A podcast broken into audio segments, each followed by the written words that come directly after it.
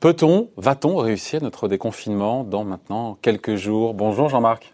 Bonjour David. Jean-Marc Vittori, éditorialiste aux échos. Euh, vous n'êtes pas convaincu? Pourquoi? Parce que, alors il faut vous lire euh, évidemment aujourd'hui et régulièrement dans les échos, mais pour réussir un déconfinement, pour vous, il manque finalement un ingrédient essentiel, ça s'appelle la confiance. Pourquoi vous êtes aussi négatif? Suis pas, je ne pense pas être négatif. Hein. J'essaie de voir les choses avec lucidité.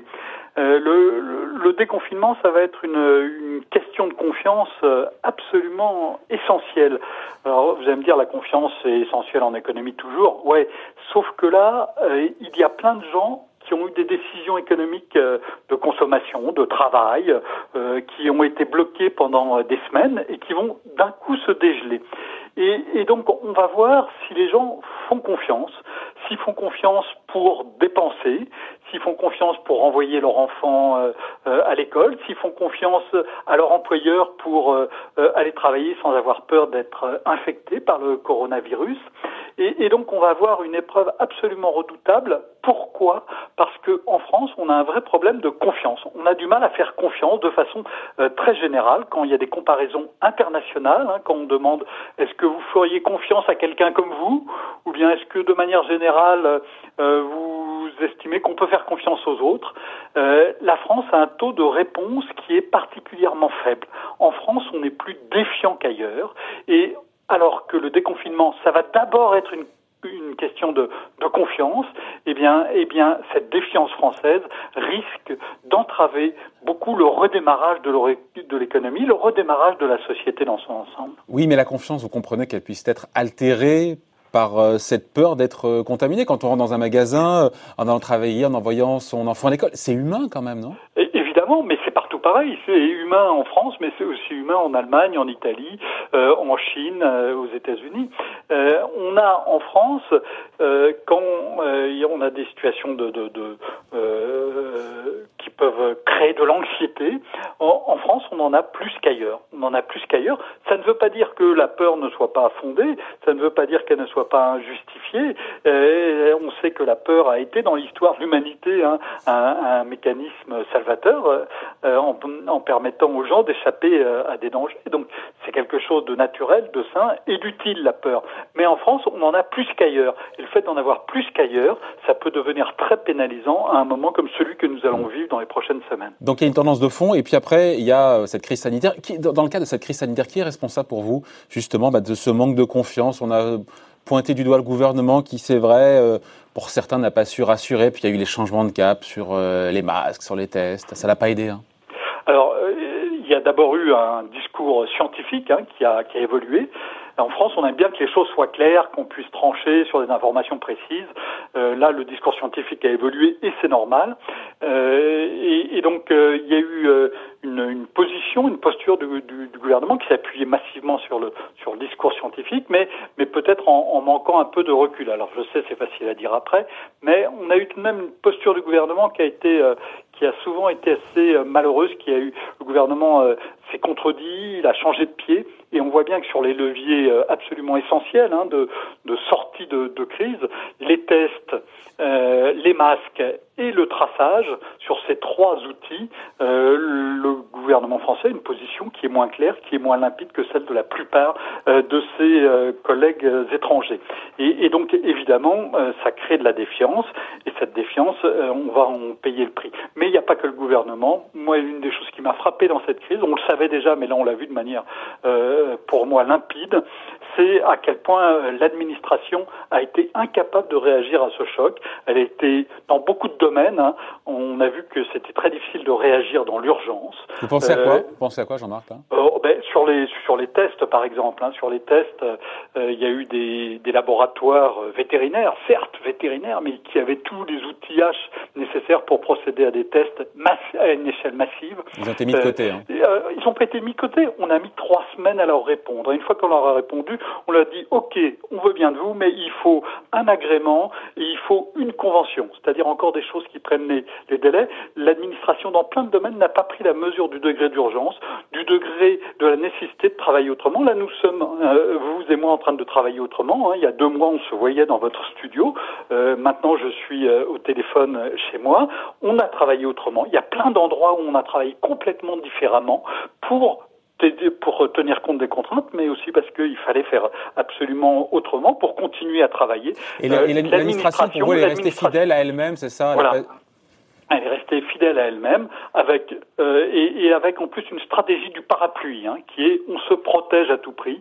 Et donc la façon de se protéger à tout prix, c'est de mettre des contraintes, c'est de mettre des normes. On en a encore un exemple, vous allez peut-être en parler tout à l'heure, mais sur les mètres carrés de bureaux euh, avec des équations pour savoir comment organiser les bureaux maintenant. Il faut retirer les couloirs de euh, passage dans le calcul. Euh. Donc on, on a une, une série, une, un monceau de contraintes avec lesquelles il faut agir dans l'urgence. Alors quand on met plein de contraintes et qu'il faut agir très vite, on voit bien qu'on a une contradiction qui est, fondamentale. On a là un, vrai problème français, encore une fois, et on ne voit pas la même intensité et, la même carence et la même lenteur euh, dans les autres pays. Et donc pour vous, cette, euh, cette défiance, elle va entraver le redressement économique de la France, sachant qu'on a on a vu les chiffres, hein, le pays d'Europe, le grand, parmi les grands pays d'Europe, celui qui a le plus, qui a vu son PIB le plus chuter, c'est la France. C'est pas l'Italie, c'est pas l'Espagne, c'est la France. Pourquoi Parce qu'on a fait un confinement euh, euh, plus strict qu'ailleurs, hein, parce que euh, il y avait une défiance du, des autorités vis-à-vis des Français. Je pense que ça a joué un rôle important. C'est ce qui fait qu'on a sauvé des vies aussi, Jean-Marc. Bah, écoutez, est-ce que vous avez l'impression qu'on a sauvé moins de vies euh, euh, en Allemagne? Est-ce que vous avez l'impression qu'on a sauvé? Non, euh, je pense que cette équation. si vous regardez, la France a eu une chute de la production qui était plus forte que dans tous les autres pays européens. Donc, moi, je voilà, je, pense que euh, on aurait pu faire sans doute. Alors je, sais encore une fois bien, je sais que c'est facile euh, à dire après, mais il aurait été possible d'agir sans doute différemment, de manière un petit peu plus, euh, un petit peu moins massive, un peu moins uniforme. mais ça, ça suppose de faire confiance, encore une fois, hein, aux partenaires locaux, de faire confiance aux élus, de faire confiance aux entreprises aussi, pour qu'elles puissent travailler peut-être de manière plus différencier en fonction de ce qui est euh, euh, dangereux ou de ce qui ne l'est pas. En France, on a eu une norme, une norme euh, nationale, une norme générale, et, et qui a clairement pénalisé davantage l'économie. Et pourquoi est-ce qu'on a mis cette norme? Encore une fois, c'est pour une question de, de, de, défiance. Mais il y a une espèce de double peine. Non seulement on chute plus que les autres en termes d'activité, mais le risque, selon vous, avec cette défiance, c'est qu'on rebondisse moins vite? Oui, oui, oui, c'est qu'on rebondisse moins vite parce que parce que les gens vont à cause de cette défiance, ben, ils vont plus hésiter à aller dans les magasins. C'est l'une des choses qui s'est passée en Chine hein, euh, euh, quand, quand il y a eu le déconfinement, les gens sont retournés dans les magasins massivement, puis ensuite ils y sont allés un peu moins. Ils, ont, ils y sont allés un peu moins parce qu'évidemment ils craignent pour leur budget, mais aussi parce qu'il euh, y a des craintes sanitaires en France. la défiance va s'exercer là, elle va s'exercer aussi en entreprise. Hein. On voit bien qu'il y a un certain nombre d'entreprises qui vont avoir du mal à faire revenir les, salariés parce que les salariés euh, craindront euh, plus que dans d'autres pays, encore une fois, hein, craindront de, revenir travailler.